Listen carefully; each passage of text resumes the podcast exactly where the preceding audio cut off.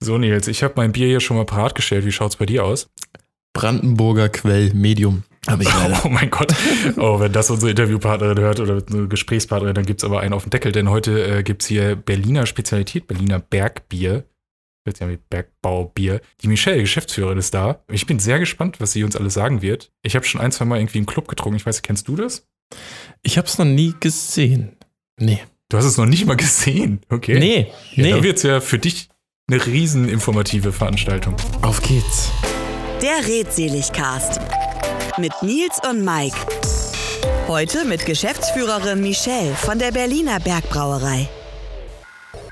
Also ich denke immer, jeder sollte das machen, womit er am Ende des Tages irgendwie gut äh, einschlafen kann und äh, sich in den Spiegel gucken kann. Und ähm, ich verurteile auch niemanden. Denke, man kann da auch andere Meinungen zu haben. Das ist okay, aber wie gesagt, ich denke, dass das eine sinnvolle Sache ist. Ich trage eine Maske, ich halte Abstand, äh, gehe nicht auf große Partys ähm, und, äh, und denke, das ist so mein Beitrag, mit dem ich mich wohlfühle. Mike, hast du die App? Die Ja, ja, Corona-App? klar. Ich bin, ich bin Early Adopter gewesen. Ja, sehr schön. Ja, dann äh, guten Tag nochmal, Michelle. Wir sind ja schon live dabei. Mal gucken, wie wir das wieder zusammenschnippeln. Schönen guten Tag auch, Mike. Hallo. Ja, hallo, also wir fangen jetzt wirklich an. Ja, wir fangen jetzt einfach direkt an. Okay, sehr Ich gut. freue mich total, bei euch zu sein. Äh, das, Ja, schön, äh, dass Schön, du dass du da bist. Echo, Echo. Und äh, ja, Michelle, Michelle, du bist vom Berliner Berg. Was ist das und was kann das? Und wer Äh, bist du? genau, ich bin äh, von dem Berliner Berg, nein, ich bin von der Berliner Berg Brauerei. Wir sind eine kleine Berliner Brauerei. Wir haben vor fünf Jahren angefangen und äh, sind gerade dabei, eine große neue Produktion in Neukölln aufzubauen. Und äh, genau, sind so angetreten, um so ein bisschen, naja, die moderne Biervielfalt mit den mit den Traditionsbieren, äh, die man äh, gerne in Berlin trinkt und auch getrunken hat, ähm, so ein bisschen zu verbinden und da eigentlich ein Angebot zu schaffen, ähm, vielleicht mal den ein oder anderen Berliner aus seinem äh, aus dem hervorzulocken, was er so gewohnt ist, die letzten 30 Jahre zu trinken. Okay, also ihr wollt das und- Kindle quasi vom Thron stoßen. Oder das, äh, was trinkt man hier so in Berlin eigentlich? Genau, Sterni. also Kindl, äh, Schulteis, ähm, Pilsner, das sind ja so die Biere, die da aus der Indira Gandhi Straße am Weißen See kommen und die ja schon so die Berliner Biere sind aktuell. Und Hm. wir glauben, dass da im, äh, in unserer schönen Hauptstadt äh, auf jeden Fall Platz ist für eine lokale, unabhängige neue Alternative zu den äh, gelernten großen Bieren. Und äh, genau, deswegen sind wir gestartet. Wer ist wir? Äh, wir sind, äh, also unser Team und, äh, und ich, wir sind äh, 13 Leute mittlerweile. Wir sind gestartet mit ja, drei Leuten vor, vor fünf Jahren und drei Leute und ein Braumeister, also vier. Und genau, und sind mittlerweile 13 Personen und zwei Hunde. Und ähm, und haben eigentlich jetzt so die letzten fünf Jahre da ganz gut in, äh, in Berlin äh, uns äh, so zurecht, äh, zurechtgefunden und da glaube ich äh, so in unserer kleinen kleinen Bierwelt äh, uns einen ganz kleinen Namen gemacht und jetzt gucken wir mal, dass wir, dass wir da jetzt noch ein bisschen rauskommen und ein bisschen bekannter werden, auch bei den Berliner und Berlinerinnen. Bevor das jetzt hier so ein kompletter, also es wird wahrscheinlich eh ein Werbeblock für euch, aber vielleicht, was ist denn einfach, wann hast du das letzte Bier getrunken, was für eins war es? Also ich trinke genau jetzt ein Bier. ja, man muss sich ja vorbereiten, wenn man jetzt hier äh, äh, Rede und Antwort steht, ein bisschen die Nerven beruhigen. Ich trinke eine Berliner Weiße, ganz klassisch. Schön Ach, gekühlt, sehr- drei Prozent, äh, ist ein ganz leichtes Bier und es ist ja wirklich so, ja, also mehr Berlin in der Flasche geht halt nicht als die, die Berliner Weiße. Wir Bierbrauer äh, trinken das natürlich ohne Sirup, äh, sondern so, Oh wie ja. man das 300 Jahre lang getrunken hat, nämlich pur. Und Ach so? äh, ja, tatsächlich Okay, das. ich habe das äh, immer mit Sirup getrunken. Also ich wusste gar nicht, dass man das auch so äh, normal ohne Sirup trinken kann. Also einfach nur das Berliner weiße Flaschenbier hast du jetzt quasi vor dir. Genau, also wir, also wir sind ja, ähm, also ich versuche wirklich, das nicht so eine Werbeveranstaltung zu machen, das, äh, das soll es ja wirklich nicht gut. sein. Aber ähm, wir sind tatsächlich vor fünf Jahren angetreten, vor allem mit der und um die Berliner Weiße herum. Weil, ähm, also Berlin, wenn man sich einmal mit der Biergeschichte von Berlin beschäftigt, dann kommt man auch da überhaupt nicht drum herum und stolpert da so mehr und mehr in wahnsinnig faszinierende äh, ja, Welt. Ne? Also die, die Berliner Weiße, ein ähm, obergäriges, saures Weißbier, vor ungefähr 300 Jahren hier in Berlin irgendwie ähm, kreiert wurden durch einen Zufall. Also da gibt es so verschiedene Stories und Sagen, die sich darum ranken. Ich gehe mal mit dem, was mir am äh, wahrscheinlichsten erscheint, nämlich, dass es einfach ein Zufall war. Ich sag mal, vor 300 Jahren war jetzt hygienisch, äh, mhm. war das ja alles noch ein bisschen fragwürdiger und da kann, kann da schon mal was sauer werden, glaube ich, beim, beim Brauprozess. Also angeblich war es nie beabsichtigt, ein Sauerbier zu werden. Ähm, sondern ähm, eben von einem, von einem Brauer, äh, der hat ein Weißbier brauen wollen und das ist sauer geworden und dann, ach Gott, das schmeckt ja ganz gut. Ne? Wie gesagt, das ist eine von, von mehreren Geschichten über die Entstehung der Berliner Weiße, aber das ist die, die mir am wahrscheinlichsten äh, erscheint. Und ähm, dann müsst ihr euch das vorstellen, dass es ja vor 200, 300 Jahren gab es ja nicht Brauereien, wie man sie heute kennt. Ne? Das war ja eher wie, wenn man zum Bäcker geht, dann ist man äh, in die Brauerei gegangen mit seinem Krug, hat sich da den Krug füllen lassen und ist wieder nach Hause äh, gestapst oder hat da eben in irgendeiner Schankwirtschaft ähm, sich da äh, was, was getrunken. Und die Berliner Weiße ist ein Schankbier. Schankbier heißt, dass die relativ leicht im Alkohol ist, also nur bis drei Prozent. Äh, danach geht man dann in den Vollbierbereich und dann gibt's noch Starkbiere. Also das ist tatsächlich einfach nach, nach den Alkoholgehalten äh, wird das geclustert. Und ähm, Chunk bezeichnet sich eben daraus aus, dass es sehr niedrig alkoholisch ist und äh, du dadurch natürlich ich sag mal, mehr trinken kannst, hm, ohne jetzt komplett daneben zu sein. Und außerdem das auch schon zu früherer Stunde am Tag anfangen kannst zu trinken. Okay. Und wenn man sich jetzt überlegt, dass man vielleicht vor 200, 300 Jahren ne, Brunnenwasser, hygienisch war das alles nicht so top, also wenn man die Wahl hatte zwischen einem Wasser zu trinken, wo man möglicherweise krank wird, äh, oder einem leicht alkoholischen, erfrischenden Getränk, Berliner Weiße, ähm, was ja dadurch, dass es im Brauprozess einmal gekocht hat, also definitiv keine Bakterien hatte, man nicht krank werden konnte, dann hat hm. man tatsächlich eher zu dem Schankbier gegriffen. Und das war eigentlich, äh, ja, damals so, so das Grundnahrungsmittel, äh, was auch Kinder mitgetrunken haben und so. Ne? Also wirklich aus dem reinen Grund, man konnte halt nicht krank werden, wenn man, wenn man das Getränk getrunken hat, um seinen Durst zu löschen. Die und so ist das eigentlich entstanden. Wie bitte? Die Ausrede zählt heute nicht mehr. Nee, heute zählt das nicht mehr. Heute können wir auch Wasser trinken, aber die Berliner Weiße schmeckt natürlich so viel besser als das Wasser. Ah, ja. ähm, nee, und äh, genau, und so wurde eben 200 Jahre, wurde da eben dieses Bier in, in, vor allem in Berlin halt getrunken. Man darf auch nur Berliner Weiße, äh, darf sich das Getränk auch nur nennen, wenn es in Berlin gebraut wird. Ne? Also das ist wie, äh, die, wie Champagner nur in der Champagne äh, äh, hergestellt werden darf oder das Kölsch natürlich aus Köln kommen muss ähm, darf eben die Berliner Weiße auch nur von in Berlin gebrauten äh, Standorten äh, quasi als Berliner Weiße verkauft werden. Und als wir vor fünf Jahren gestartet sind, haben wir uns eben genau dem Thema angenommen und haben da so eine kleine Spezialitätenbrauerei gebaut in Neukölln und haben wirklich auf, auf, so herkömmliche Art und Weise, sehr händisch, die, die Berliner Weiße wieder gebraut und, und da versucht irgendwie so ein bisschen äh, die, die alte Tradition wieder aufleben zu lassen. Und äh, seit der Zeit ist äh, die Berliner Weiße tatsächlich auch mein Lieblingsgetränk und gerade bei den Temperaturen, wir haben halt 27 Grad, strahlender Sonnenschein, äh, da ist das auch einfach wahnsinnig erfrischend. Zur Abwechslung mal ist ja, das Wetter dieses Jahr ist ja genauso wie das ganze Jahr sehr eigenartig, würde ich mal sehr sagen. Auch in Berlin. Aber was trinkt ihr denn? Danke. Ich warte nämlich jetzt seit fünf Minuten darauf, äh, dass ich quasi mit dir anschließen kann. Aber vorher muss ich, weil ich meine Flasche jetzt noch öffnen muss, ich habe gedacht, ich könnte es ja mal ausprobieren, diesen, diesen typischen ähm, Werbespot, also vor allem den Radiospot, weil wir ja jetzt hier akustisch unterwegs sind, mal nachzustellen. Mal gucken, ob das hinhaut. Äh, dann kannst du mir was zu meiner Auswahl sagen. Okay. Also erstmal. Äh, Wow, der war gut. Wow. warte, warte, warte. Fantastisch. Ja, nicht ganz so gut. Aber der, der, der, der okay, das, das, aber das, das Öffnen hat zumindest gut funktioniert, ne? Super gut. Ich hoffe, ich muss das Bier jetzt nicht am Ge Geräusch erkennen. das wäre nicht schlecht, da müssen wir wetten. Das wäre nicht schlecht. Tatsächlich haben wir uns das schon mal überlegt. Äh, das wäre was für Wetten das gewesen. Ähm, aber da oh, leider bin ich noch nicht so weit. Da brauche ich noch zehn Jahre. Ja, bis die, die, die ähm, Neuauflage ist ja jetzt zumindest um ein Jahr verschoben worden, Corona-bedingt. Vielleicht kannst du es bis dahin dir ja noch drauf schaffen. Ich, ich werde mir Mühe geben.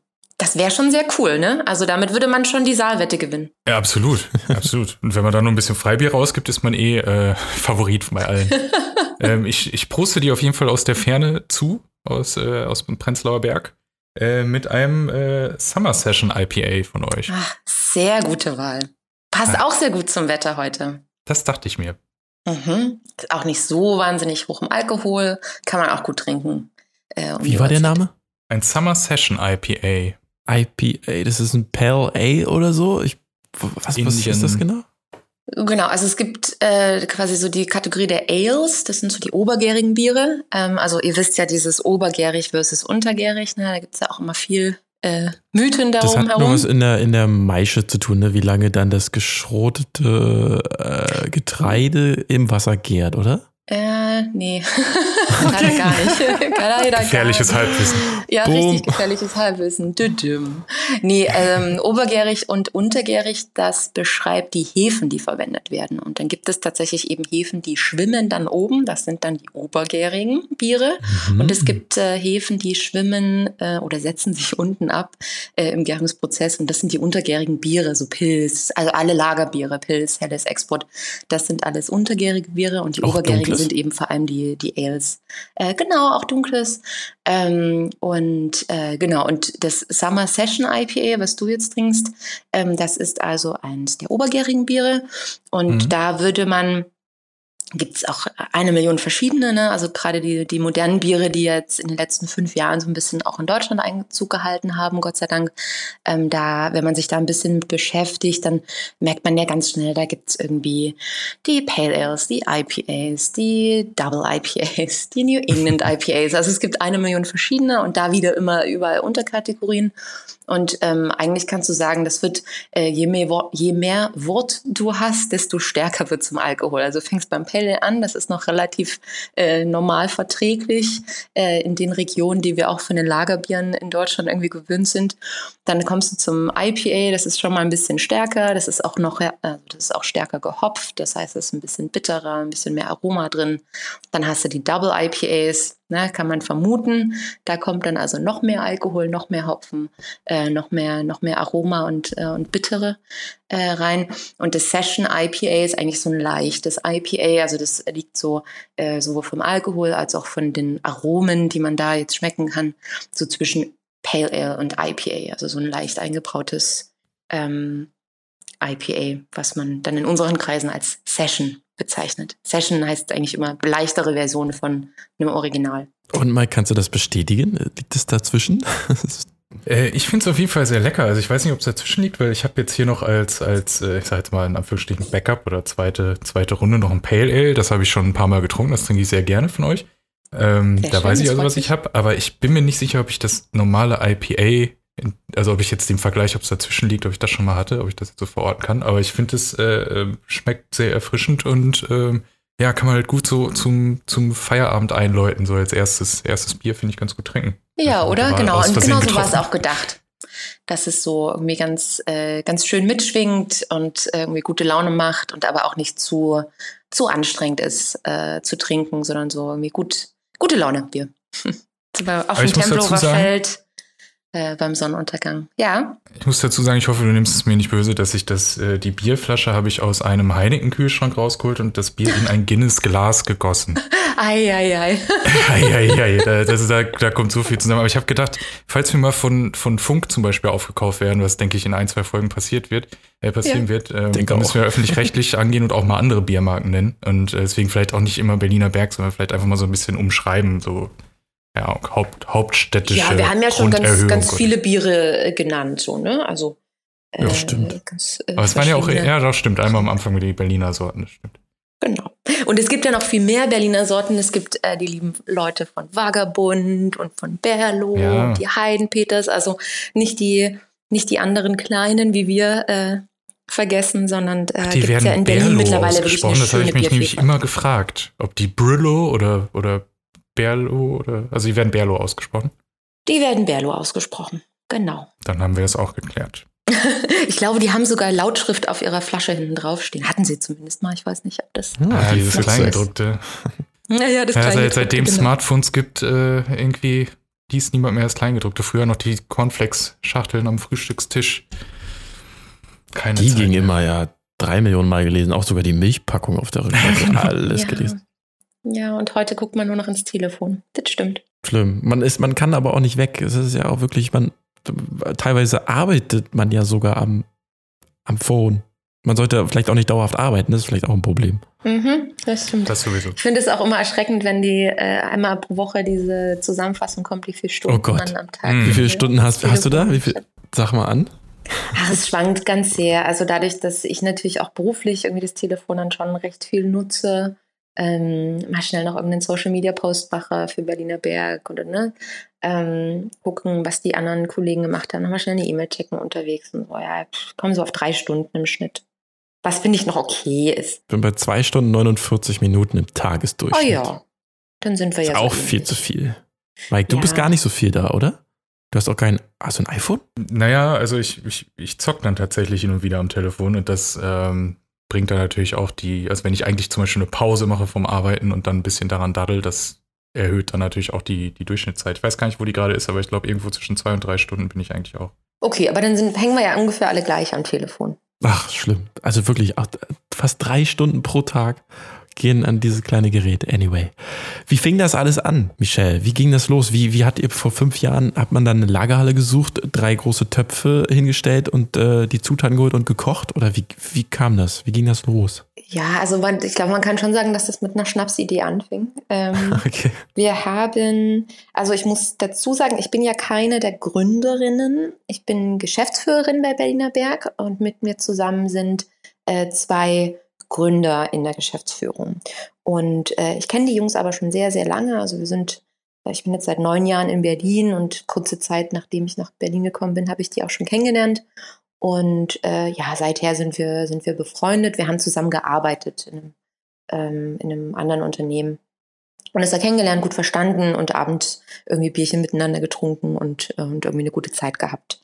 Äh, damals war man auch noch ein bisschen jünger, da ist man noch ein bisschen äh, wilder unterwegs gewesen und äh, entsprechend, äh, genau, hat man da irgendwie äh, viel, viel Zeit miteinander verbracht. Und mh, dann ging das irgendwann bei der Firma nicht mehr weiter und äh, wir haben alle irgendwie uns nach was Neuem umgeschaut und äh, die Jungs hatten damals äh, quasi ja diese Schnapsidee, auch Mensch, äh, irgendwie Brauerei wäre toll und so. Wir haben alle im Ausland gelebt, wir haben alle irgendwie Biervielfalt außerhalb von Deutschland äh, erleben dürfen und, und uns da irgendwie so richtig in das Thema reingetrunken. Also bei mir war es Kanada, ich habe da in, in Französisch-Kanada, da gibt es so im Prinzip wie Spätis, kann man sie dich, die sich vorstellen, Depanneurs heißen die. Und das ist wirklich wie, wie ein Kind im Süßwarenladen, stehst du da vor einem Bierregal, was irgendwie 100 verschiedene Sorten Mhm. hat und eins sieht geiler aus als das andere und einfach total, total toll und habe da einfach ganz viel rumprobiert, hatte überhaupt keine Ahnung. Ne? Ich komme aus Sachsen, da haben wir auch nur Pilz getrunken und äh, da gab es auch irgendwie nichts anderes, vielleicht noch ein Schwarzbier, aber das äh, war, äh, war noch nie so richtig mein, äh, mein Geschmack. Und äh, genau, entsprechend bin ich da auch total überwältigt gewesen von, von der Biervielfalt. Und wie gesagt, meinen Kollegen ging es ähnlich. Äh, Robin, einer der Gründer, der hat äh, in Frankreich viel Zeit verbracht und da so Frankreich, Belgien, so, die haben ja eine ganz lange, ganz fantastische Biertradition, hat dafür ausprobiert. Uli war in den USA lange und hat da eben genau die gleichen, ne? USA so als eigentlich das Land, was so die, den Ursprung der, wie wir heute Craft-Bewegung sagen, äh, hat in den 90er Jahren und, äh, und hat da eben ganz, ganz tolle Biere äh, kennengelernt und, und so die Biervielfalt, die wir eben bis dato in Deutschland einfach noch nicht hatten, ähm, so kennen und lieben gelernt. Und dann zurück in Deutschland, ja, dann fragt man sich so, ach, würde das auch hier funktionieren? Ja, nee, ach, vielleicht wäre ja gut, so könnte man ja mal machen. Und na ja, und dann waren irgendwie, war das eben mit dem Job, äh, das ging dann nicht mehr weiter und dann hatte man irgendwie auch gar nicht mehr so richtig Ausreden, warum man nicht das mal starten sollte, weil man hatte ja plötzlich Zeit und irgendwie die Familie und Freunde fanden es irgendwie auch coole Idee und haben irgendwie so ein bisschen Geld gegeben, so Family und Friends. Und na ja, dann ja, fe- fehlten eben die Ausreden. Und ähm, die Jungs haben mich damals auch gefragt, ob ich gleich mit dabei sein will. Und ich war zu dem Zeitpunkt aber schon wieder in einer neuen Anstellung bei einem veganen Großhändler und hatte da meinen absoluten Traumjob. Also äh, ich bin selber schon, schon sehr, sehr lange äh, vegan und ja, war da dann irgendwie die Pressesprecherin von äh, so einem veganen Unternehmen und da gab's veganes Mittagessen und alle waren vegan. ne? so, da das war so total meine Welt und äh, da wollte ich auch erstmal bleiben und habe mich da total wohl gefühlt.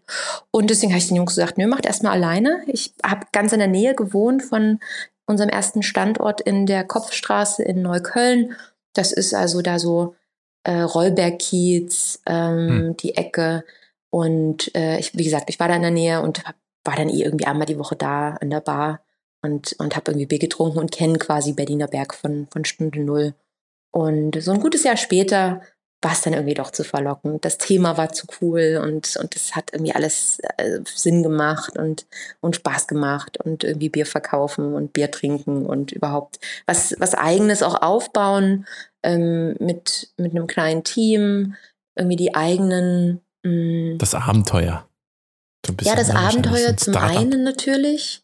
Ähm, genau, was du halt hast, ne, mit allen irgendwie ja Risiken und und aber eben tatsächlich auch Chancen, die man eben in so einem Startup hat, in so einem jungen Unternehmen, dass man eben Sachen einfach anders machen kann, dass man irgendwie schneller ist als als äh, große eingefahrene Strukturen und so. Ich weiß nicht, ob ihr das kennt, aber eben das das bringt schon viele Vorteile hm. und so dieser hm, ja, dieses Stück weit Selbstverwirklichung kann man dann schon sehen. Ne? Und auf der anderen Seite es natürlich, ja, das waren meine Freunde und ich hatte irgendwie die Möglichkeit, da mit, mit Menschen, die ich ganz, ganz gerne mag, irgendwie was, was echt Cooles zu starten. Und, äh, und das habe ich dann angenommen und wahrgenommen und äh, habe es auch nie bereut seit vier Jahren. Aber wie kam da die Gewissheit, dass das könnte was werden? Weil ich meine, sind wir mal ehrlich, der Einstieg in den Biermarkt ist jetzt, glaube ich, nicht das erste, woran man denkt, wenn man irgendwie äh, nach, nach einer Nische sucht oder nach irgendwas, was noch nicht besetzt ist. Also zumindest, wenn wir die normalen Pilz und so weiter äh, Märkte an, anschauen. Ähm, ist, war es dann wirklich dieser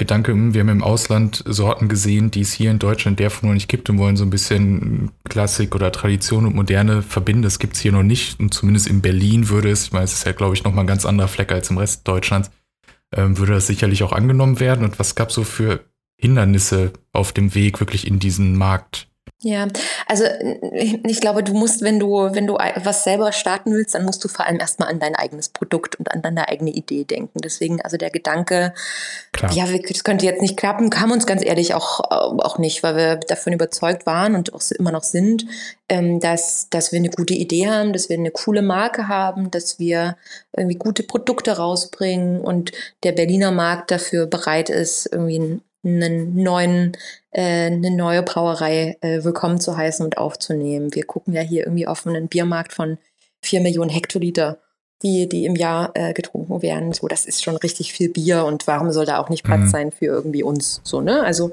der Gedanke, dass das jetzt nicht funktionieren könnte, kam uns ehrlicherweise nicht. Wie gesagt, ich glaube, das brauchst du auch, wenn du, wenn du das Risiko eingehst und wenn du selber irgendwie was aufbauen willst ähm, allzu sehr zweifeln, allzu sehr nach links und rechts gucken, macht dich da nicht glücklich, sondern mach mal dein Ding und mach das nach bestem Wissen und Gewissen und, äh, und dann schau halt, ob das, äh, ob das funktioniert. Und wenn was nicht funktioniert, dann, dann passt dich halt ein bisschen an. So. Ähm, und, äh, und das haben wir eigentlich gemacht. Deswegen, natürlich hat äh, auch vor fünf Jahren niemand auf uns gewartet, weil du hast völlig recht. Der Biermarkt ist äh, sehr, äh, sehr, schon sehr äh, groß, es gibt ganz viele Brauereien, ähm, große, kleine. Es gibt ganz viele auch tolle Pilzbrauereien. Es gibt ähm, viele moderne Brauereien, jetzt gerade eben nach fünf Jahren. Also 2015, wo wir angefangen haben, sah die Landschaft tatsächlich noch ein bisschen anders aus. Aber mittlerweile haben wir in Berlin, glaube ich, so um die 40 Brauprojekte von, von so modernen, jungen, kleinen. Brauereien wie wir. Das ist schon eine, eine Menge Biervielfalt. Aber wie gesagt, ich glaube, dass der Markt gerade in unserer Hauptstadt auch einfach wahnsinnig groß ist und dass da viel Platz ist für, für junge, neue, äh, aufstrebende Brauereien, die irgendwie auch neue Ideen haben, coole, coole neue Biere brauen. Und ich glaube, wenn sich ähm, gerade in den letzten Monaten, so Corona-Zeit, so ein was gezeigt hat, dann ist es ja, dass der Kunde den Wert von Qualitätsprodukten mehr und mehr schätzen lernt. Und das hat ja irgendwie angefangen vor 30 Jahren mit den Bioprodukten. Ne? Heutzutage ist irgendwie total ein Standard, dass du in jedem Supermarkt, gut sortierten Supermarkt, ein Bioregal hast. Das hat vor mhm fünf Jahren oder ja, ein bisschen eher noch äh, angefangen mit eben pflanzlichen Produkten, dass die mehr und mehr Einzug gehalten sind und ja wirklich auch nachhaltig äh, und, und jetzt für immer ähm, in, in, in den Supermärkten stehen. und äh, ging dann über von den Lebensmitteln in die Getränkewelt, eher so bei Säften angefangen und, äh, und jetzt eben nach und nach auch bei den Bieren, dass der Kunde A wissen will, wo kommt's her, was ist drin, wer steht dahinter. Und ich glaube, genau in dieser, ähm, in dieser wachsenden, in, in diesem wachsenden Interesse kann man sich eben jetzt als junge Marke, die sagt, okay, Qualität ist für uns das Aller, Allerwichtigste. Wir wollen äh, das beste Produkt zum besten Preis für dich als Kunde irgendwie auf den Markt bringen, dir anbieten. Ähm, ich glaube, dann, wenn du, äh, wenn du da ehrlich und, und gut deine Sache machst, dann, dann hast du da einfach eine riesen Chance und eben auch in so einem großen und durchaus hart umkämpften Markt wie, wie in Berlin. Aber du musst es eben ehrlich meinen und du musst, musst es irgendwie ohne Kompromisse gut machen. Und das haben wir, haben wir von vornherein gemacht und ähm, genau, ich denke, deswegen hat das auch jetzt so gut geklappt. Ich glaube, so wichtig ist, dass die Flasche so ein bisschen auch Persönlichkeit ausstrahlt. So ein bisschen dahinter wahrscheinlich. Also es gibt ja auch so viele, ja, so viele Brauereien, die dann auch auf der Flasche so eine, ihre kleine Story draufgedruckt haben, damit man halt so ein bisschen sympathisiert mit den Leuten dahinter. Das ist, glaube ich, auch das Interessante an diesen ganzen, wie viel waren das? Über 50 Brauereien? Ja, so 40, 50, äh, das äh, also fluktuiert auch immer ein bisschen, aber ähm, da kommen mal neue, gehen andere mal weg und so, ne? Aber genauso ungefähr ähm, in der Größenordnung sind wir da. Du, aber auf jeden Fall, also ich glaube, Bier war ja in Deutschland ganz viele Jahre so ein, naja, fast ein Grundnahrungsmittel, mit dem man sich auch nicht viel beschäftigt hat. Weder was ähm, jetzt Geschmack anbelangt, also, dass man da irgendwie große Experimente gesucht hat als, als Kunde, ähm, noch wäre man lange Zeit dazu bereit gewesen, jetzt irgendwie da viel Geld für auszugeben. Und es war halt so ein Getränk was wie Wasser oder keine Ahnung, irgendein Softdrink. Musste aus der Dose ähm, knallen und äh, dann einfach wirken, ne? Damals. Ja, ich glaube, das war ist jetzt auch nochmal in so, das ist eher so Jugend. Äh, ich glaube, das, das ändert sich auch nicht. Also äh, ich denke, die, die Teens von heute gehen immer noch aufs Festival mit Dosenbier, wenn sie es dann wieder dürfen.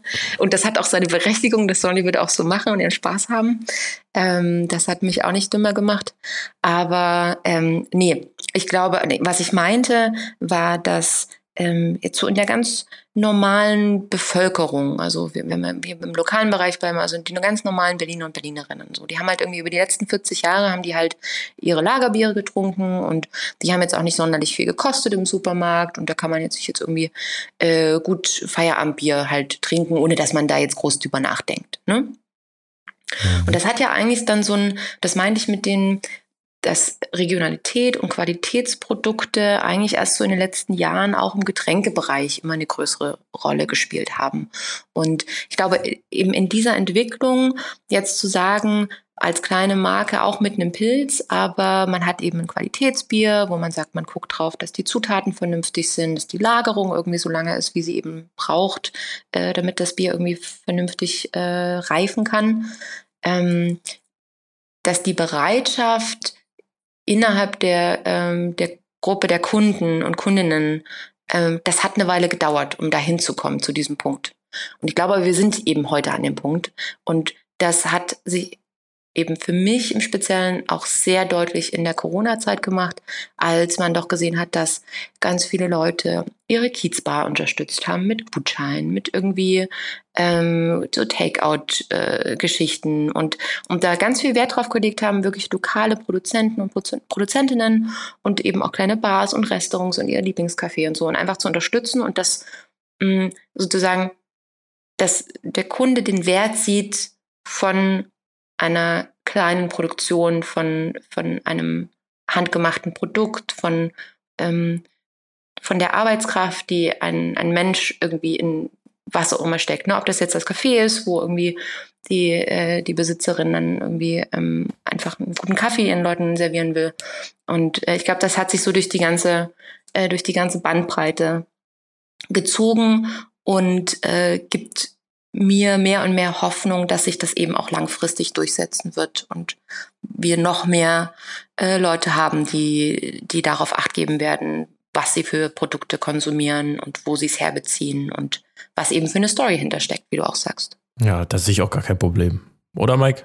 Das wird. Ja, also ich, ich, ich hoffe es auch, dass da vor allen Dingen das Bewusstsein in sämtlichen Bereichen irgendwie mehr ist, dass man darauf achtet, was man holt. Ähm, teilweise wird es natürlich sicherlich auch einfach eine monetäre Sache sein, weil ich weiß auch, die als so die ersten Craft-Biere hier in Deutschland waren und die Leute gesagt haben, wie kann man denn vier oder fünf Euro für eine Flasche Bier zahlen? Und ähm, hey, warum, warum tun die alle so, als wäre das Wein, wenn die da irgendwie was verköstigen und sonst was? Also ich glaube, da muss halt wirklich einfach erstmal dieses, äh, ja, diese, diese Mauer durchbrochen werden und so ein bisschen mhm. Bewusstsein geschaffen werden. Trotzdem wird man jetzt wahrscheinlich ja nicht äh, die Millionen ähm, Oettinger-Trinker, ähm, die ja, glaube ich, immer noch das ähm, an Hektolitern gemessen deutschlandweit ähm, führend sind, ähm, jetzt dazu bringen, anstatt, ich weiß gar nicht, was da jetzt ein Kasten kostet, 5, 6 Euro für einen Kasten, ähm, für einen Berliner Berg dann das, weiß ich auch nicht genau, was es kostet, drei, vierfache wahrscheinlich äh, für zu zahlen. Eher vierfache. aber dafür gibt es ja diese Nischen, also im Grunde genommen, äh, und gerade in Berlin ist es ja eh nochmal ein komplett anderer Markt, schätze ich, als irgendwo in, äh, weiß nicht, Thüringen oder so. Kann ja. man da euer Bier auch holen? Wir sitzen aber, ähm, also in Thüringen, ja, wir haben schon eine nationale Distribution, aber nicht, mhm. äh, also nicht groß. Also es ist, wird sehr schwer in Thüringen unser oh, Bier zu Klingel. Ähm, aber genau, wo du sagst, ähm, die Diskrepanz zwischen dem Verständnis, warum muss jetzt ein Bier 4 Euro kosten und warum tun die so, als wäre das eine Weinprobe hier ähm, und eben dem, dem äh, ja, Standard-Pilztrinker aus äh, mhm. Deutschland. Ähm, genau da in der Mitte setzen wir mit Berliner Berg ja an. Wir wollen ja genau äh, eben nicht die krassesten äh, Biere auf den Markt bringen. Genau, das ist ja quasi Sachen. eine Mischform. Ja, genau. Also nicht, weißt du, also wir machen halt keine, äh, keine Abstriche in der Qualität, aber wir machen jetzt auch nicht die extremsten, hopfigsten mhm. äh, Biere, die irgendwie sehr ähm, nur für einen noch recht kleinen Kreis an Kunden irgendwie interessant sind, sondern wir versuchen eigentlich immer mit den Bieren, die wir auf den Markt bringen, so einen Mittelweg zu, zu treffen, wo wir sagen, okay, wir laden eigentlich diejenigen ein, die sich noch nicht mit dem Thema auseinandergesetzt haben, das doch mal ja. auszuprobieren. Und vielleicht sind wir damit so ein bisschen so ein Türöffner in eben diese Welt der, der, der Biervielfalt. So, und wenn das funktioniert, das wäre eigentlich das, äh, das Traum-Szenario. Wenn ja, aber ist eigentlich ein schöner Gedanke, also dass man so das, das, Alt, das Altbekannte mit einem neuen Dreh bekommt. Genau. Und natürlich passiert bei unseren Bieren ein bisschen mehr, ne? Weil dafür sind sie ja irgendwie eben handwerklich gemacht, dafür nutzen wir irgendwie besondere hm. Hopfen, auch eben Naturhopfen und so, ne? Ähm, das schmeckst du schon. Aber du, wenn du eben, mein Papa ist immer so mein Beispiel. So, mein Papa ist so ein ganz klassischer deutscher Biertrinker, ne? Hat irgendwie 30 Jahre, trinkt okay. Pilz äh, und auch nichts anderes. So, dann vor fünf Jahren kommt so die Tochter an, so, hey Papa, ich mache jetzt ein Bier. Ja, ist ja super. So, bring doch mal eins mit. Alles klar. Ich ein Pale Ale mitgebracht und so. Und Papa noch nie ein Pale Ale in seinem Leben getrunken. So, und der trinkt dieses Bier und sagt so, hm, ja, schmeckt schon anders. Ich so, ja, schmeckt anders. Ist auch ein ganz anderes Bier als das, was du vorher getrunken hast. Da sind ganz andere Hopfensorten drin, da sind Aroma-Hopfensorten drin, da passiert was in der Nase, ne? du kannst da irgendwie verschiedene Früchte rausschmecken, Holz rausschmecken, so ganz viele verschiedene Sachen, aber es überfordert dich nicht. So. Und am Ende des Tages hat mein Papa gesagt, ja, schmeckt.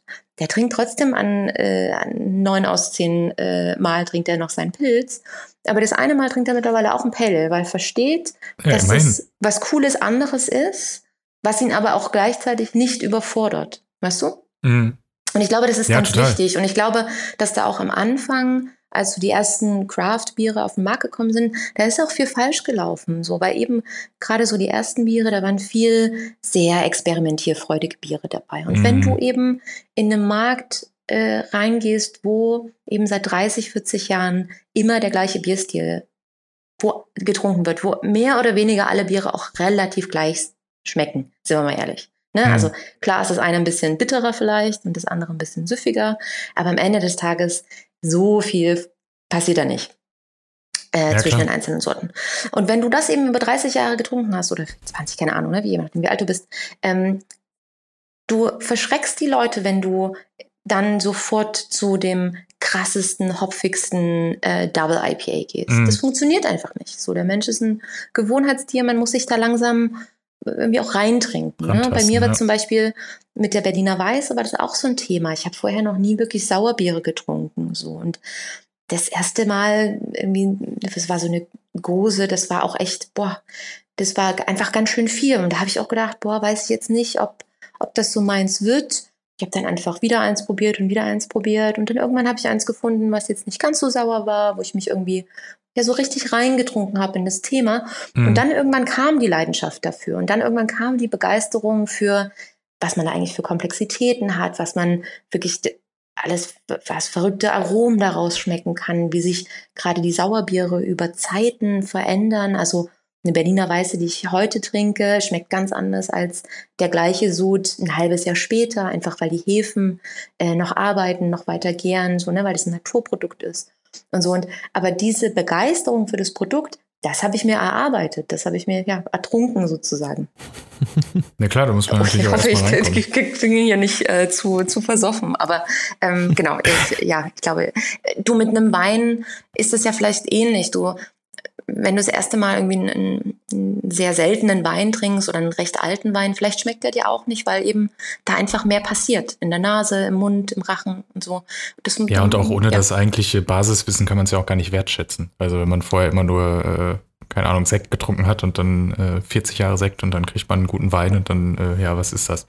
Genau. Plus, es kommt ja, glaube ich, gerade noch bei Bier hinzu. Zumindest habe ich äh, selbst die Erfahrung gemacht. Ich weiß nicht, wie das bei euch ist. Äh, ihr seid jetzt, weiß ich, Michelle, bist du auch ursprünglich aus Berlin? Nee, ich bin gewachsen in Sachsen. Gewachsen in Sachsen, okay. Ähm, aber vermutlich gibt es dann da auch äh, gewisse Regionalitäten, was Bier und Co. anbelangt. Äh, Nils ist, soweit ich weiß, äh, auch ursprünglich aus Berlin gewesen, dann zwischendurch mal weg und wieder hier. Ähm, ich komme aus Nordrhein-Westfalen und ähm, bei uns ist es schon so, dass es ein, zum Beispiel ein starkes Krombacher Gebiet ist. Also ich war jetzt nicht direkt im Umland von Köln oder so, sprich ich habe von Kölsch und äh, Alt und etc. wenig, wenig Einfluss gehabt. Also da war eigentlich Pilz Standard und viel mehr gab es auch nicht. Also irgendwie so ein Weizen war schon exotisch. Ja, und ja. ähm, Ja, du, so bin ich auch aufgewachsen. sehr schön. Und ähm, ja, aber dann kommt man, wie das Leben so spielt, irgendwo anders hin. Äh, hab in Hamburg gearbeitet, Hannover studiert, Augsburg gelebt und so. Und auf einmal bist du so in komplett anderen Kreisen und die halt alle anders, sagen wir mal, mit einer anderen Flasche großgezogen worden sind. Und äh, auf einmal ist man der Exot mit seinem Krombacher, wobei es ja jetzt nicht äh, das exotischste Bier auf der Welt. Ähm, aber ich finde es interessant, wie sehr einen diese ersten Jahre dann auch prägen und was, in was für einem Umfeld man ist. Also ich kann mir gar nicht vorstellen, wie es ist, in Berlin aufzuwachsen, wo man diese, oder heutzutage allgemein, weil vor 20, 15, 10 Jahren sah der Biermarkt ja noch anders aus. Aber ähm, wie sehr man da dann geprimed wird und vielleicht auch geschmacklich. Und vielleicht schmecken einem andere Sachen auch, aber ich habe zum Beispiel länger gebraucht, um mich an Jefer zu gewöhnen. Was ich jetzt sehr, sehr gerne trinke, aber einfach, weil es so, so, so eine harte Bitternote hat. Ähm, wenn du das Was nicht ist dann dein bist- Lieblingsbier? Äh, ja, gut, tatsächlich durch die, durch die äh, jugendliche Prägung äh, auf jeden Fall Krombacher immer noch weiter, aber ich trinke halt auch sehr gerne äh, ein, zum Beispiel ein Tannenzäpfle oder ein, ähm, ein Guinness auch oder allgemein zum Beispiel ein Störtebecker auch gerne als dunkles Bier oder so. Also äh, Heineken auch manchmal sehr gerne, wobei das halt sehr, wenn man es negativ ausdrücken will, wässrig ist, aber ähm, Hm. ja. Und ihr? Ich glaube, ich sollte eigentlich in, äh, in Köln Umgebung geboren worden sein dafür. Weil ich mag echt das ein Kölsch. Kölsch? Ja, ich mag Ja, das total. Welches denn? Früh oder Gaffel oder? Ähm, äh, das, ich weiß gar nicht, früh, früh, ja, das ist. Ja, früh Das, finde ich auch noch. Das finde ich echt cool. Und ich mag auch irgendwie diese Mentalität in diesen, äh, heißen die nicht äh, Stübchen da in, in Köln? Ja, Diese, da, wo man dann einfach, da hat er sein kleines Gläschen und wenn du nicht den Deckel drauf hast oder den Genau. Bierdeckel, dann wird das immer nachgefüllt und so. ja, und ja. das ist so ich ein- mag auch die kleinen so ein Gläser. kleiner Shot. Die, Ja, ich auch. Die Stangen. Hm. Ja, wobei, Hast du immer wobei ein man sich dann Bier? immer so super. schlecht fühlt. Ja, aber man fühlt sich immer so schlecht am Ende, wenn gesagt wird, hier 16 Bier hat er getrunken. Ah ja. Ähm, nee, genau. Also ich äh, mag tatsächlich Kölsch auch sehr gerne und unser Braumeister auch. Deswegen haben wir auch ein Neukölsch mal gebraut. Äh, das ist jetzt Oh. schon drei Jahre her. Ähm, das äh, war quasi, ja, ähm, wir dachten, das wäre eine Ein gute? Idee. Ähm, du, also war fantastisches Kölsch. Das Problem war, Okay. ich habe das ja eingangs gesagt, Kölsch tatsächlich äh, darf man sich ja nur nennen, oder das Bier darf Hm, nur okay. Kölsch genannt werden, wenn es in Köln gebraut ist. Ähm, jetzt haben wir es Neukölsch genannt, auch mit Doppel-L, weil wir sitzen ja in Neukölln Ich wollte gerade fragen. in Berlin. Das fand der Neu, äh, das fand der Kölsch äh, Brauerverbund trotzdem nicht gut und hat uns dann äh, haben's verboten? angerufen und äh, hat gesagt, lasst es doch mal bitte. Und haben wir gesagt, Ach, echt, gut, ja? machen wir nicht. Und im nächsten Jahr haben wir ein, äh, ein Alt gemacht. da haben wir keine Ärger für gekriegt. Michelle, nochmal auf meine äh, Frage von vor pff, 20 Minuten, ist glaube ich schon wieder her. Also es ist super schön, denn du erzählst das sehr leidenschaftlich. deine ganze Backstory. Ähm, ja, wie fängt man an dann mit der Brauerei, dann die zu bauen und dann äh, kauft man Ware ein und verarbeitet die und dann geht's einfach los, als würde man seine Brötchen backen oder konzipiert man dann ja natürlich dann das Bier erstmal mit dem nieder- und äh, hochgärigen Prozessen und so weiter. Ober- und Es wird nicht besser, Nils. Es wird nicht ja, besser. ich, ich habe sogar mal selber Ja. Bier gebraut und ich habe mir nichts behalten. Ja. Ähm, ich kann dir gerne, du kannst gerne mal zu uns kommen für einen kleinen Auffrischungs- äh, Brau-Crash. Super gern. Der Braumeister freut sich immer über ein paar ähm, äh, Reinigungssklaven, wie die liebevoll genannt werden. der okay. Weil tatsächlich ist Praktikum. richtig viel Putzen. Richtig viel Echt, ja? Putzen. Mhm. Ja, ja. Also 50 Prozent mindestens ist Putzen, wenn nicht mehr. Ähm, ja, du ist ja Lebensmittel, also muss halt alles äh, einfach sauber sein, ne? Weil äh, Mhm. willst ja, dass das Produkt dann am Stimmt, Ende ja, auch. die, die äh, Flaschen müssen auch vorher natürlich sauber sein und dann mit der, weil ja, dem, und dein ganzes das so, Equipment, äh, das ist ja alles, äh, also fast äh, alle Brauereien, das ist Edelstahl, weil das einfach das äh, Ja. Material ist, auch was man am besten reinigen kann. Ne? Und äh, da wird einfach richtig viel geschrubbt. muss ähm, auch, ne?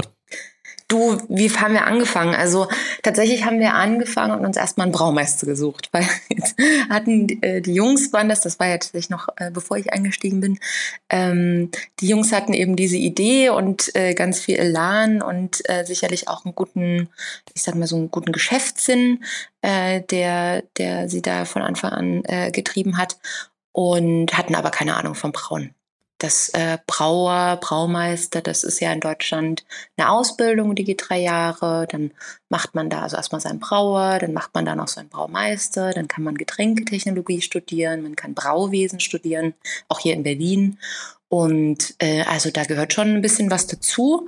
Äh, man muss sich teilweise sehr viel Chemie, ähm, weil natürlich die ganzen Hefen und Enzyme, da muss man wissen, wie die funktionieren und so. Ne? Also da ist, das ist nicht ohne. Mhm. Entsprechend kann da kann man sich dann natürlich viel Learning by Doing irgendwie selber antrainieren. Ich bin auch äh, immer mal ein äh, im Heimbrauen versuche ich mich, aber das ist mehr schlecht als recht. Ähm, Aber das ist schon gut und, und sinnvoll, wenn man da jemanden hat, der das auch gelernt hat und, äh, und das äh, vernünftig wie ein Handwerk eben macht. Es ist ein Handwerk am Ende des Mhm. Tages. Und so haben wir unseren ersten Brauer gefunden, Richie Hodges, Amerikaner. Der war schon eine Weile in, in Deutschland und kam nach Berlin und wir haben den kennengelernt, uns gut verstanden, hatten irgendwie gleich einen guten Draht miteinander und dann sind wir auch ja, schnell miteinander gestartet und er hat die ersten zwei Biere gebraut, die wir auch bis heute noch im Kernsortiment haben. Das ist eben unser Lagerbier und äh, das Pale Ale. Und unser Pale Ale ist eben so ein ganz klassisches amerikanisches Pale Ale, eigentlich so wie man ja, weiß ich nicht, wie man das in den 90er Jahren in so einer Shady Bar in, in Brooklyn getrunken hatte. Ne? Noch nicht sehr fruchtig, sondern sehr eher so, so holzige ähm, Hopfen. Äh, Aromen und äh, eher ein bisschen trockener und so, also so ein bisschen rougher. So, und das haben wir tatsächlich gemacht, weil wir gesagt haben, okay, wir wollen jetzt hier eben so eine moderne neue Brauerei starten. Und äh, eigentlich ist das Pale Ale ist so der Inbegriff von den modernen Brauereien, von der neuen Bewegung. Deswegen muss es ein Pale Ale sein. Wir sind aber in Deutschland und hier trinkt man Lagerbiere schon, schon viele Jahre, ähm, ja fast ausschließlich. Ne? Also wenn man jetzt mal die kleine Enklave Köln äh, so rauslässt. Und äh, entsprechend äh, setzt man dem, dem amerikanischen und so Pale und so der Moderne eben so die deutsche Biertradition entgegen. Und dann, dann kam da eben dieses Lagerbier bei, bei raus. Und äh, bis heute sind das unsere zwei, zwei Stammbiere, die ich auch nach fünf Jahren noch fantastisch finde. Und ähm, Nachdem Richie gut zwei Jahre bei uns war, kam Thorsten zu uns. Das ist äh, jetzt der Braumeister, der also auch die große Brauerei baut. Und ja, Thorsten ist so ein Norddeutscher, ähm, der ähm, so ein, macht halt so einen ganz trockenen, ähm, irgendwie sarkastischen Humor. Das äh, gucke ich ihn manchmal fragend an und weiß jetzt nicht, ob er gerade einen Scherz macht oder, oder das ernst meint mit mir. Und, äh, und Thorsten hat eigentlich jetzt so die letzten drei Jahre, ja, die unsere Biere total geprägt natürlich als Braumeister hat er die sich ausgedacht. Also das ist auch seine das ist sein Tanzbereich, da, da mischt sich keiner ein. Ähm, ich möchte ja auch nicht, dass äh, jetzt jemand mir sagt, wie ich, äh, wie ich den Vertrieb da mache, ähm, sondern ähm, er, über, er überlegt sich die Rezepte, kreiert das, sucht die Hopfensorten aus. Manchmal gibt es aus dem Vertrieb so ein bisschen Impuls, wenn wir sagen, hey Thorsten, im Markt in Berlin kommen irgendwie gerade so zum Beispiel Session IPAs ganz gut an. Wäre cool, wenn wir da was für den Sommer hätten. Lässt sich bestimmt gut verkaufen. Und dann, äh, und dann macht das Tosten auch. Aber wie gesagt, die, die äh, Rezepthoheit äh, liegt da absolut beim Braumeister. Da würde ich mir niemals wagen, ihm reinzureden.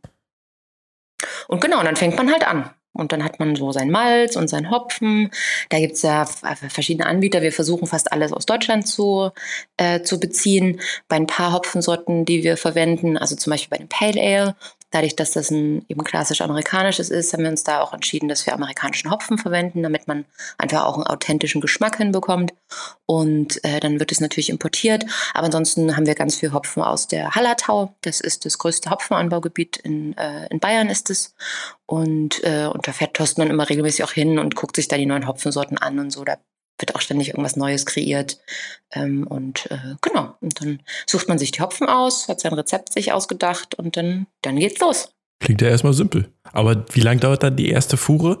Dauert bestimmt schon so zwei Monate oder sechs Wochen oder so? Genau, also äh, ich sag mal vom, äh, vom ersten Malzsack, den, den Thorsten ins, äh, ins Wasser schüttet, bis zum Produkt, äh, was du in der Flasche in der Hand hältst, sind so sieben bis acht Wochen in der Regel dazwischen. Das ist immer krass. Das ist ja auch tatsächlich der Unterschied. Ne? Also ich glaube, ähm, viele Leute haben sich ja schon gerade am Anfang gefragt, äh, warum sind jetzt diese Craft-Biere irgendwie so viel teurer als, äh, als das, das herkömmliche da im, im Pilzregal, was ich bisher kenne. Ne? Und ähm, ich bin wirklich die Letzte, die ähm, über die Industriebiere oder liebevoll Fernsehbiere, wie wir sie nennen, ähm, hm. da jetzt irgendwie meckern würde, weil ganz ehrlich, wer bin ich denn, dass ich irgendwie der halben Nation sage, ihr habt einen schlechten Geschmack? Das ist ja Quatsch. Also die Biere funktionieren, die schmecken gut, das sind vernünftige. Aber indirekt hast du es jetzt gerade schon gesagt. Nö, hab ich ja, nö, nö, nö, nö, nö.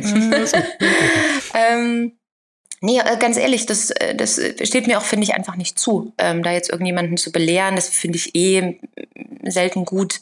Ähm, das nee, habe ich mir, glaube ich, gut abgewöhnt in der Zeit, als ich bei dem veganen Händler war, weil natürlich als, äh, als Veganer hat man, kommt man auch häufig in solche Diskussionen und ähm, das, das führt einfach mhm. zu nichts. Sondern doch lieber ein Angebot schaffen und dann können die Leute doch selber entscheiden, was sie gut finden und was, auf was sie Lust haben. So. Und ähm, aber eine Sache natürlich, warum eben unsere Biere doch vom Preis her einfach teurer sind, ist, weil wir eben den Bieren auch die Lagerzeit geben, die wir meinen, dass das Bier braucht, um eben in der Qualität das bestmögliche Ergebnis zu haben. Und wohingehen vielleicht die Fernsehbiere nur so ja, eine gute Woche oder so brauchen, bis sie, bis sie eben in der Flasche landen. Dann ähm, sicherlich auch nicht alle. Wie gesagt, ähm, ich will da auch nicht äh, jetzt alle über einen Kamm scheren, aber so im, äh, im Schnitt kann man das so ungefähr annehmen. Äh, brauchen unsere Biere, liegen die eben sechs Wochen im Lagertank. Und dann liegen die mhm. da einfach rum und äh, belagern sozusagen die, die Kapazitäten. Und das macht es natürlich auch mit teuer. Ne? Natürlich gibt es da noch viele andere Faktoren, aber tatsächlich die Lagerzeit ist, ist eine der, der Hauptfaktoren, weswegen Biere aus, aus kleinen Manufakturen eben doch ein bisschen teurer sind. Ja, plus halt die Menge, ne? Also ihr werdet ja nicht die ja, genau, äh, Zillionen Hektoliter machen und dadurch entsprechend auch andere Einkaufspreise und so weiter haben. Ähm, und, und, und Natürlich ja, kommt das noch dazu. Und das ist ja nicht mal nur die Zutaten, das sind die Zutaten, die teurer sind, wenn man nicht so große Sachen ist. Aber das sind auch so Sachen wie so ganz banale Sachen, wo man im ersten Schritt auch nicht dran denkt. So Flaschen, äh, Kästen. Hm. Ja, einfach so Sachen, Kronkorken. Natürlich kriege ich einen besseren Preis auf einen Kronkorken, wenn ich 10 mhm. Millionen davon kaufen würde auf einmal, mache ich aber nicht, weil ich weiß gar nicht, wo ich die hinpacken soll.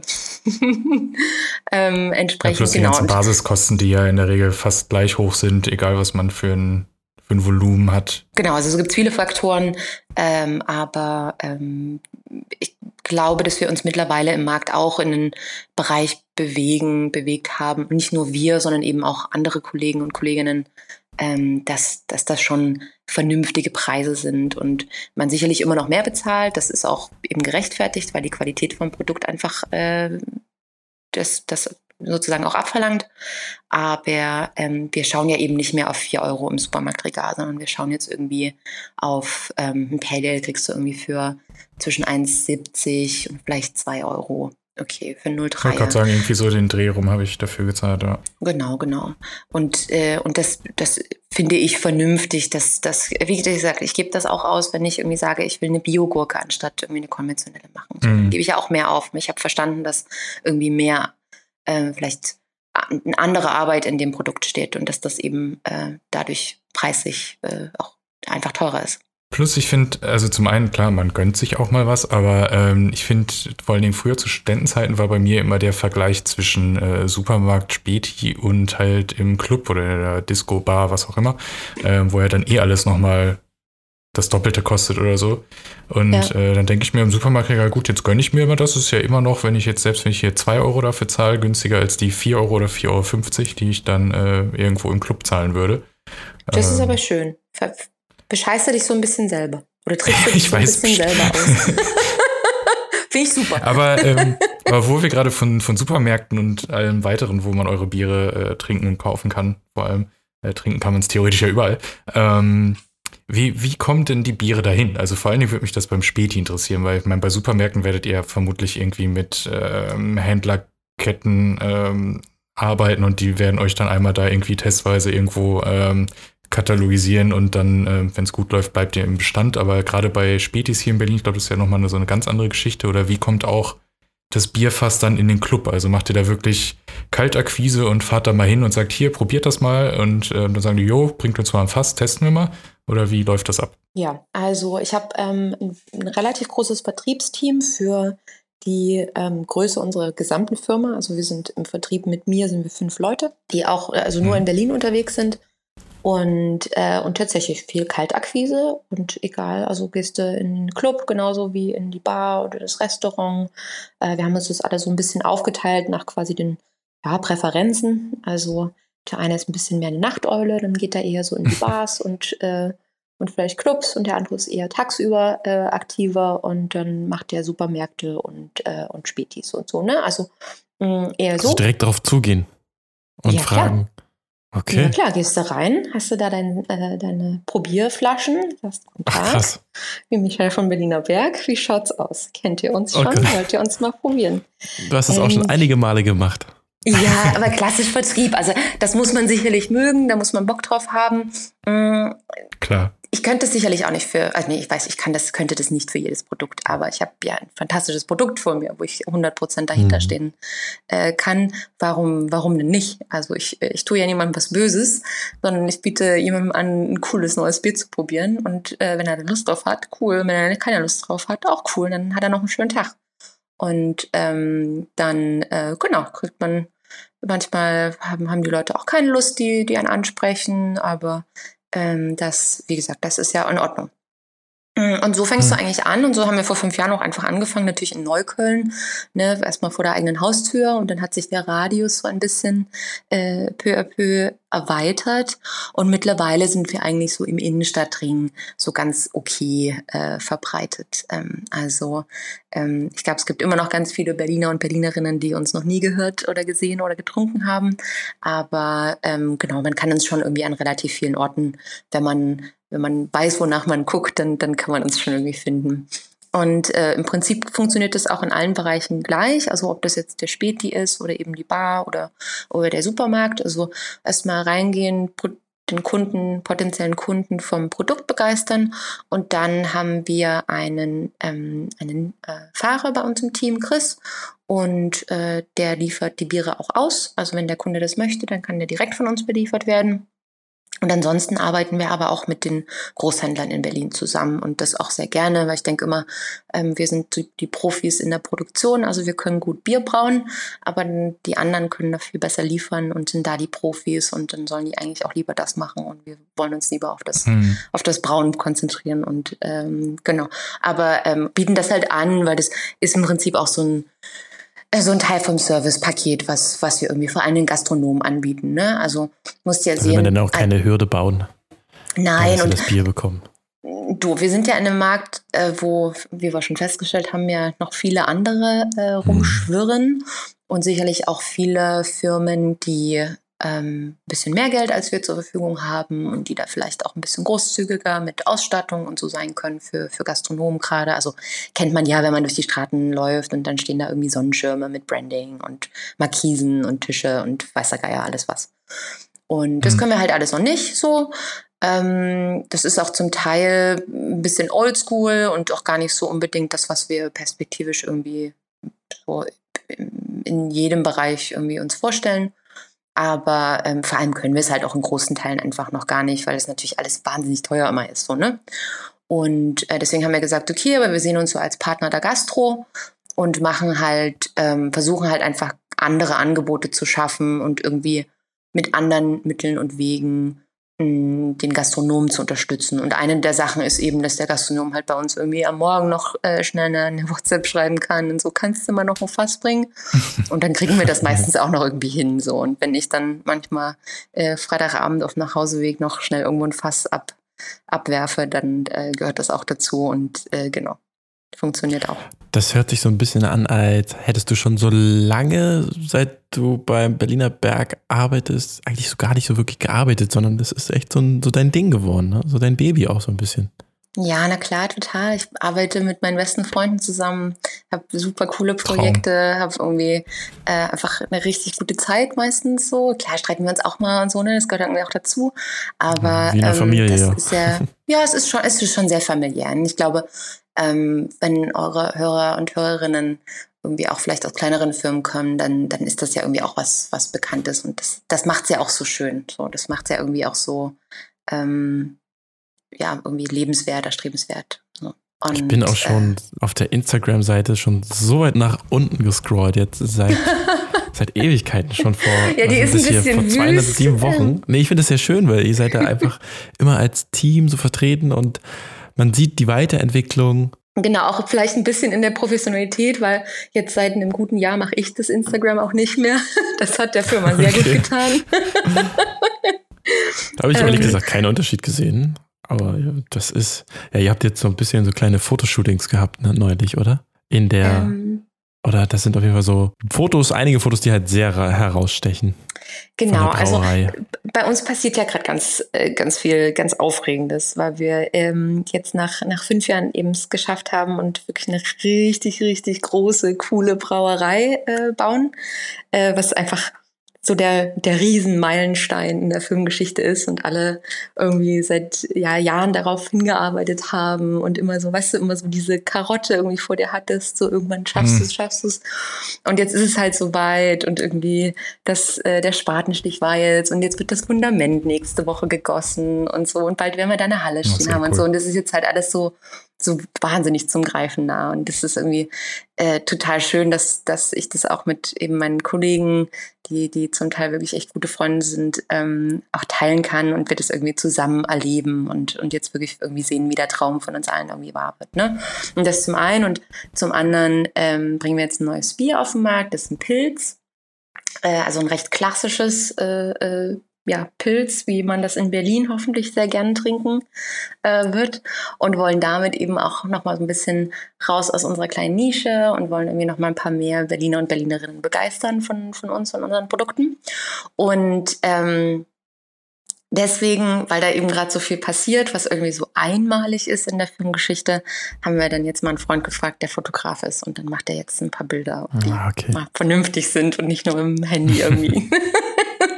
Ich hoffe, man hört jetzt nicht die ganze Zeit äh, Gepolter und äh, laute Kinderschreie. Die Kinder sind wieder da. aber bisschen. wir haben aber das nicht stimmt. Aber so ist das. Ähm, zieht ihr dann eigentlich um oder habt ihr dann zwei Brauereien? Ja, nee, wir, wir ziehen um. Also wir sind sogar schon umgezogen, weil leider unser schönes Bergschloss ähm, ein Corona-Opfer wurde, äh, sozusagen. Oh. Und wir das jetzt geschlossen haben, genau im, im April und leider auch gar keine große Feier natürlich machen konnten, obwohl es das verdient mhm. hätte. Wir hatten wirklich so einen ganz, ganz gemütlichen, äh, coolen Taproom, so eine ja, ganz coole Kiezkneipe. Und äh, genau, die gibt's jetzt leider nicht mehr und äh, wir werden jetzt am neuen Standort eben da, ähm, sobald wir da rein können, da reinziehen und sind jetzt gerade in so einem Übergangs-Coworking-Space, äh, da 200 Meter Luftlinie von der neuen Brauerei, was ganz praktisch ist, weil dadurch können wir halt super flexibel, mal schnell auf die Baustelle und da ein paar Sachen klären und so. Aber wo du es gerade ansprichst, was hat denn, ähm, ich meine, wurde ja schon ein paar Mal genannt, kommen wir alle nicht drum herum und vermutlich auch nicht, wenn dieser Podcast ausgestrahlt wird. Äh, Corona, ähm, was hat das denn noch Auswirkungen bei euch gehabt? Du hast schon ein, zwei Sachen erzählt. Ähm, habt ihr da auch irgendwie ein positiver Effekt? Die Leute besinnen sich vielleicht auf regionalere Produkte und schauen, versuchen zu unterstützen, aber vermutlich habt ihr ja auch ordentlich äh, leider an äh, Absatz einbüßen müssen, weil natürlich die Clubs und Bars alle zu hatten oder immer noch haben. Ähm, wie ist da so euer Stand? Wie seid ihr da bisher durchgekommen? Ja, also natürlich hat uns Corona auch getroffen. Das, äh, also kann man sich ja denken, Getränkebranche. Ja. Äh, wir auch äh, ganz großen Fokus eben auf die Berliner Gastronomie.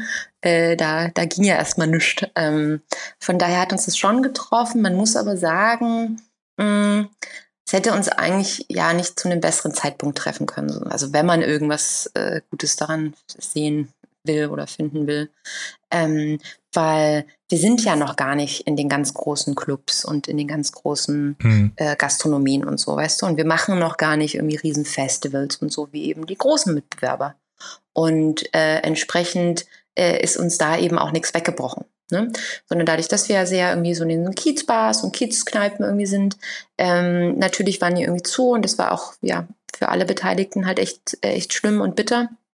Aber das sind auch zu sehr großen Teilen Gastronomen, Gastronominnen, die äh, ein großes Stammpublikum haben. Und das hat sich hm. schon ziemlich schnell rauskristallisiert, dass eigentlich die äh, Bars und, und Restaurants, die eben genau das haben, die eben diese in ihrem Kiez verwurzelt sind, dass die da auch vernünftig durch die Krise durchkommen. Und ah, ähm, ah, cool. die haben dann eben trotzdem noch unser Bier irgendwie als Takeaway gemacht, Flaschen und so. Und man hat sich so gegenseitig unterstützt. Wir hatten so eine Spendenaktion ähm, relativ am Anfang schon gestartet, wo wir über unseren Online-Shop äh, konntest du einen, einen Kasten Bier kaufen, auch zum ganz normalen Preis. Und wir haben aber den kompletten, ähm, also den kompletten Betrag gespendet.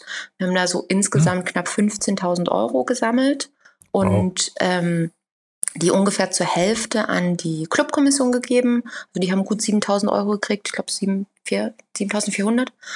Und ähm, die Clubkommission ist ja der Verband, der hinter den äh, Berliner Clubs und Kulturschaffenden steht. Und die haben mhm. das dann quasi in ihrem Netzwerk verteilen können. Und die andere Hälfte haben wir direkt an Bars, an Kunden von uns gegeben und, äh, und dann wirklich so Einzel, Einzelkunden einfach mit so, ja, über 1000 Super. Euro jeweils irgendwie gegeben und ähm, genau, und haben da versucht, irgendwie unseren Beitrag zu leisten. Es war irgendwie, also, ne, muss man, also kann, kann man auch ehrlich sagen, so, das war ja für beide Seiten cool. Also wir konnten irgendwie echt Geld spenden, was ja auch wirklich also eine relevante Größe irgendwie hatte. Ne? Also musst dir vorstellen, wenn du so eine kleine Bar hast, dann kriegst du irgendwie 1000 Euro, so ein, ist das im Zweifel irgendwie vielleicht ein Monat aus, Miete oder so, ne? Ähm, also für den, für den Barbesitzer und auch so No Strings Attached, ähm, sondern einfach haben wir Wald gegeben. Also für den ist das gut, aber für uns war das natürlich auch super, weil wir unseren Warenbestand in den Griff gekriegt haben. Weil wir hatten natürlich ja im Lager auch einfach Bier für sozusagen ganz normalen Absatz und dann ist der natürlich weggebrochen durch Corona. Ähm, und dann stehst du irgendwie im Lager und hast einfach wahnsinnig viel Bier, wo du nicht so richtig hinweist, wohin damit. Und mhm. ähm, dann war das quasi für uns in dem Moment auch cool, weil wir dadurch eben ja, den Warenbestand ein bisschen bereinigen konnten. Ohne das Bier wegkippen zu müssen, weil so viel kannst du selber gar nicht trinken. Ist ja auch nicht gesund. Das vielleicht sowieso mal, ich meine, wir reden hier sehr viel über Bier, aber äh, natürlich müssen wir auch über verantwortungsvolles äh, Trinken reden. Ähm, beziehungsweise einfach den Leuten da draußen. Jetzt hat schon die Kinder bei sich drumherum äh, geschart. äh, Kinder natürlich kein Bier trinken, ähm, sondern erst, wenn ihr alt genug seid. Ist ja mittlerweile, glaube ich, auch ab 18. Auch schon lange. Ja, ja, aber in meiner Jugend war es das noch nicht, deswegen. Also ich bin gerade auch 16 geworden damals, gerade. Achso, ich dachte, äh, du bist gerade 16 dann, geworden. Da war es dann, ich glaube, äh, eine Woche oder so durfte ich legal dann Bier trinken. Dann wurde es 18. Aber die hast du richtig ausgenutzt. Ja, wie, wie, man das so, wenn man anfängt, Bier zu trinken, macht. So einmal, also das erste Trinken ist ja eh meistens, äh, bitter mag ich nicht und dann irgendwann äh, gewöhnt man sich dran. ist ja ähnlich wie bei, mit dem Craft-Bieren und so vorhin, also nur noch mal drastischer. Und äh, dann kommt wahrscheinlich dieser eine Abend, wo man wahrscheinlich immer so der, spätestens der 18. früher, äh, wenn man dann, oder der 16., wenn man es trinken durfte, wo man einmal zu viel davon trinkt und das einen auch erstmal abschreckt. Bei mir war das sogar noch früher, bei mir war das in der Jugendweihe. Das war richtig schlimm. Ach, Jugendweihe, das ist Aber da so ist man doch schon 16, oder, zur Jugendweihe? Jugendweihe war ich 14. Echt? Einfach viel zu früh, ja. Oh Gott. Das ist auch schon alles wirklich sehr lange her. Hattet ihr Jugendweihe oder Konfirmation? Ich hatte Jugendweihe. Okay. Sachsen. Ich Konfirmation. In oh. NRW gibt es sowas nicht. Ich habe es tatsächlich erst äh, letztes Jahr hier äh, mitbekommen, dass es sowas gibt und was es für einen krassen Stellenwert auch tatsächlich einnimmt. Also das habe ich vorher gar nicht gewusst. Die Konfirmation, oder? Nee, jetzt die Jugendweihe. Konfirmation war Ah. ich dabei, von daher weiß ich, die hat jetzt nicht so einen hohen Stellenwert wie jetzt die äh, Jugendweihe. Also, dass da wirklich irgendwie alle zusammenkommen und dieser Tag auch äh, bis abends, wer weiß, wie krass gefeiert wird und da auch, äh, also ich weiß es halt aus erster Hand, weil wir äh, zu unserer Hochzeit geladen haben und jemand abgesagt hat, weil sein, weiß ich nicht mehr, noch nicht mehr Cousin, sondern noch mal irgendwie weiteren Grades äh, Jugendweihe hatte. Wir so, ja und? Komm halt abends vorbei. Dann, Oh nee, nee, das ist schon was ziemlich krasses. Ah, okay. Und seitdem, ähm, ja, wissen wir das. Aber dann kam eh Corona, von daher ist eh alles ausgefallen. Aber Oh je, das heißt, du konntest deine Hochzeit gar nicht feiern? äh, nee, tatsächlich nicht. Also zumindest die große Feier mit äh, ähm, kirchlicher Trauung und jetzt hier in Berlin Großparty, ähm, die äh, wurde jetzt erstmal verschoben. Also hoffentlich dann Ui. nächstes Jahr. Also wir konnten dann kirchlich, äh, nicht kirchlich, standesamtlich äh, in NRW dann halt äh, getraut werden. So schön ohne Trauzeugen im, im Saal. Ähm, aber ja, da halt minimal feiern, aber so richtig das Große kommt dann hoffentlich. Jahr. hör dir einfach auch noch Folge 3 an von unserem Podcast. Da hat Mike das alles noch ganz ausführlich erklärt. Ah, okay, ich habe mir Folge 1 und die äh, mit dem Psychologen habe ich mir angehört. Imkerin ja, und Psychologe. Die war auch cool. Cool, cool, cool. Danke. Und ich habe festgestellt, ich könnte keine Imkerin werden. Ja, ich glaube, das wäre auch nichts für mich. Also alleine die Geschlechtsumwandlung und so, das ist, glaube ich, zu. Ja. Aber äh, ich merke schon, das Bier funktioniert, deswegen kommen wir doch zur zweiten Werbepause. ja, nee, das erste, erste war auf Prost. jeden Fall besser. Okay. Äh, danke. Aber ich wollte vielleicht noch mal fragen, weil das ist so mit eins der letzten Sachen bei mir auf dem Zettel und die Zeit ähm, rast ja auch schon. Ähm, wie deiner Meinung nach, ich meine, du bist ja Expertin, wie genießt man denn Bier richtig? Also ich bin jetzt hier zum Beispiel, normalerweise trinke ich häufig aus äh, Flaschen, habe mir aber mal sagen lassen, dass es eigentlich besser ist, es in ein Glas einzugießen, damit zum Beispiel die Kohlensäure schon mal so ein bisschen vor sich hin wuppert und man das im Magen nicht so hat und so. Und äh, was ist deine Empfehlung, jetzt vielleicht einfach mal allgemein oder auf ein, zwei spezielle Sorten gesprochen, äh, vielleicht, wie, wie genießt man euer Bier am besten? Wie weiß man es am besten wertzuschätzen? Ja, also es kommt tatsächlich sehr auf die Sorte drauf an, die du äh, da äh, vor also ich dir habe jetzt hier ein. Pale Ale. Was habe ich alles Genau. falsch gemacht jetzt schon? Nee, also das Pale Ale würde ich auch immer aus dem, aus dem Glas trinken, weil mh, bei den Bieren, also gerade bei den modernen Bieren, die ja wir jetzt in den letzten fünf Jahren so Einzug gehalten haben in Deutschland, ähm, geht es ja vor allem häufig um die verschiedenen Hopfensorten, die da verwendet werden. Ne? Da gibt es ja die wildesten Kreationen und da kann man irgendwie Mango, Maracuja, äh, tropischer Fruchtkorb, mh, kannst du irgendwie alles, äh, alles äh, schmecken, riechen. Ähm, und äh, das ist dann tatsächlich wie beim Wein. Das äh, kann man natürlich besser, gerade mit der Nase, besser das Aroma wahrnehmen, wenn das in einem Glas ist, wenn das so ein bisschen sich ausbreiten kann. Also äh, nicht umsonst gibt es ja wirklich auch Biersommelier. Das ist schon alles sehr ähnlich wie beim Wein ähm, von den verschiedenen äh, Geschmäckern oder Aromen, die man da eben äh, rausriechen kann. Und äh, genau, deswegen, also ein Pale Ale würde ich auch immer aus dem Glas trinken. Da kann man auch die Farbe schön sehen. Mit der Kohlensäure, ja, das ist so ein bisschen, äh, würde ich jetzt nicht unbedingt sagen, dass man da jetzt so einen wahnsinnig großen Unterschied hat. Ähm, Gerade das Pale Ale hat jetzt auch nicht so, ein, so eine total äh, sprudelige Kohlensäure. Von daher ähm, würde das jetzt keinen großen Unterschied machen. Aber der größte Unterschied ist tatsächlich einfach die Aroma Aromatik. Du kannst da deine Nase richtig reinhalten und das irgendwie viel besser, viel besser schmecken. Wenn du hingegen einen Pilz hast, was du mit deinen besten Freunden äh, in einem lauen Sommerabend auf dem Tempelhofer Feld trinkst, dann willst du ja auch eigentlich gar nicht, dass das Bier so sehr den Vordergrund äh, spielt, sondern du willst dich ja mit deinen Freunden beschäftigen. Und entsprechend ist das dann auch völlig legitim, das aus der Flasche zu trinken. Also Temperatur ist natürlich auch wichtig, ne? weil wenn du Oh ja. Auch, also Hopfenaroma ist ja auch so ein flüchtiges Aroma. Und ähm, wenn das äh, zu kalt ist, also auch wieder, man kann da schon Parallelen zu dem ähm, Wein auch wieder ziehen, wenn der ähm, irgendwie Rotwein zu kalt ist, dann, dann kann man ja irgendwie auch nicht die ganzen Trauben äh, da rausriechen. Und äh, entsprechend Mhm. ist das beim Bier auch so. Also so, so hopfige Biere würde ich auch eher immer ein bisschen wärmer trinken als äh, jetzt so eine Berliner Weiße zum Beispiel. Die ist eben äh, total kalt, äh, irgendwie gut, äh, am besten genießbar. Und ähm, genau, Temperatur, ähm, Glas, wenn es hopfig ist, dass man das irgendwie auch alles äh, äh, erforschen kann. Und äh, ansonsten soll es vor allem Spaß machen. Ähm, was mich noch interessiert, ist, habe ich, wollte ich eigentlich an diese ganze Corona-Geschichte anschließen, aber ich hatte so einen Durst. Ähm, wir hatten vorhin schon mal kurz gesagt, jetzt ist wieder eigentlich schon Superwetter, also irgendwie 6, 27 Grad, heute Sonnenschein. Das war die letzten ein, zwei Wochen nicht so. Wir sind irgendwie in einem sehr äh, wechselhaften Sommer angekommen.